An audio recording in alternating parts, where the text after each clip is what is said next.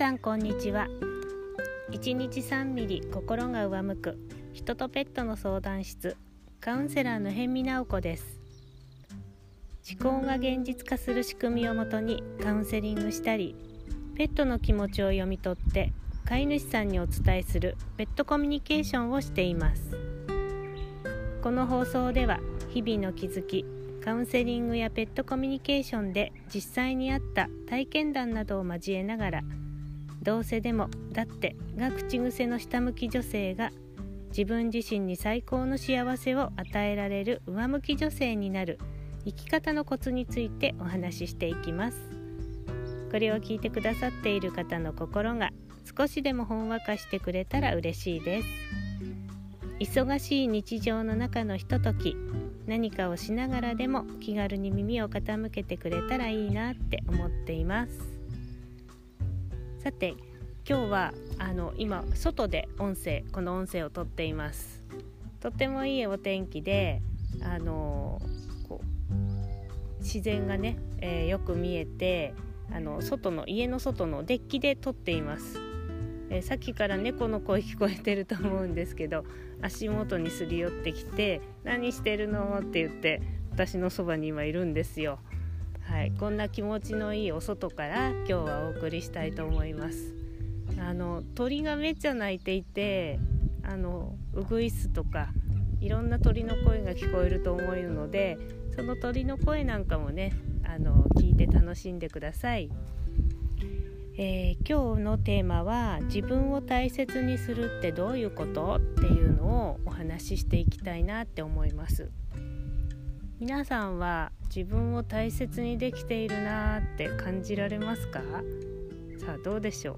私私のこと大切にできてますってこう胸を張って言えるでしょうかね、はい、私が自分を大切にするって結構あのねえなんだろうそれとかできてるかなって考えがちだと思うんですよ。こう聞かれるとえ改めて聞かれるとどうだろうってね思いがちかなって思います。あの思考の仕組みで見ていくとあの私たちは心の中でこう甘えた幼い心がこう主になっているとそれが多量にあると周りの誰かに私を大切にしてよってこう常に思うわけなんですよ。大切に扱って私を優先してとか私のこう気持ちいいようにやってとか、えー、私が思った通りにしてっていうようなこう願いですねあのそういう気持ちが強くなってしまい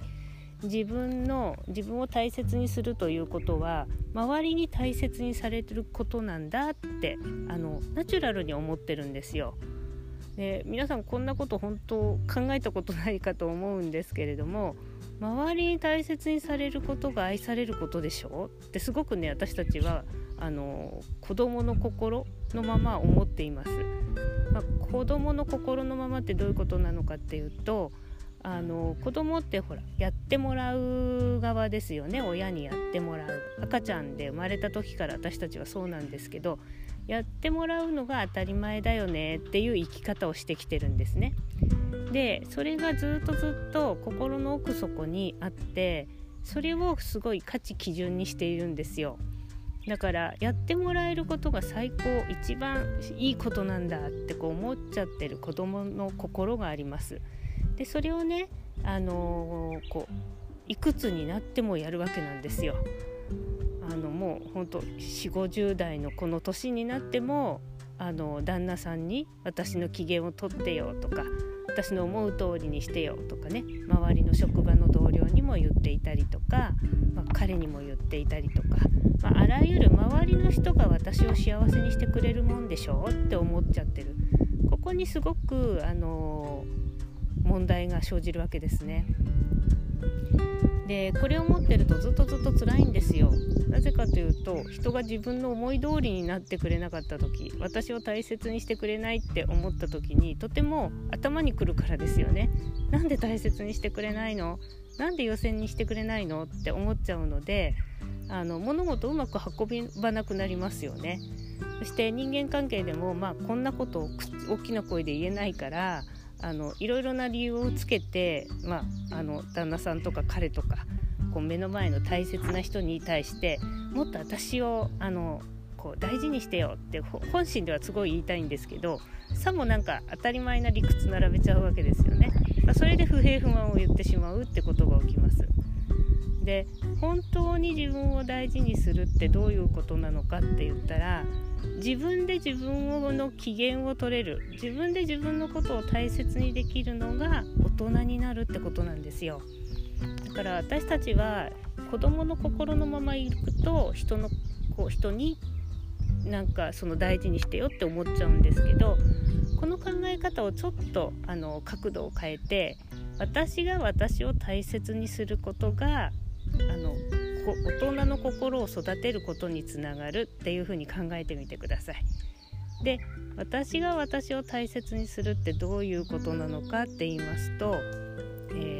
まずは自分を大切に扱ってあげるっていうことなんですね。で例えば私たちはその自分を自分に大を大切にするとわがままになっちゃうんじゃないの？とか今お昼の鐘もなりましたね。はいえー、こんなこともあの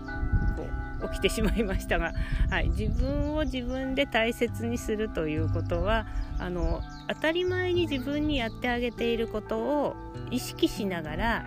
私は私を大切にするよってあの言ってあげてほしいんですね。例えばお風呂に入る湯船に浸かる時もあの大切な私だからあのお風呂に浸かるねとかふかふかのお布団に寝れ寝る時も今日も大切な私だからお布団で寝るねとか大切な私だからこの好きな食べ物食べるねとかいちいちね自分にそういうふうに言いながら私が私を大切にしているというのを意識して潜在意識に教えてあげてほしいんです。であの周りの人に私を大切にしてもらいたいって思っている時ってものすごく自分が価値がこう低くなっちゃってる時なんですね。で自分がこう愛されるにふさわしいとか大切にしてもらうにふさわしいっていう風に自己価値を上げていくことがとても大事なわけです。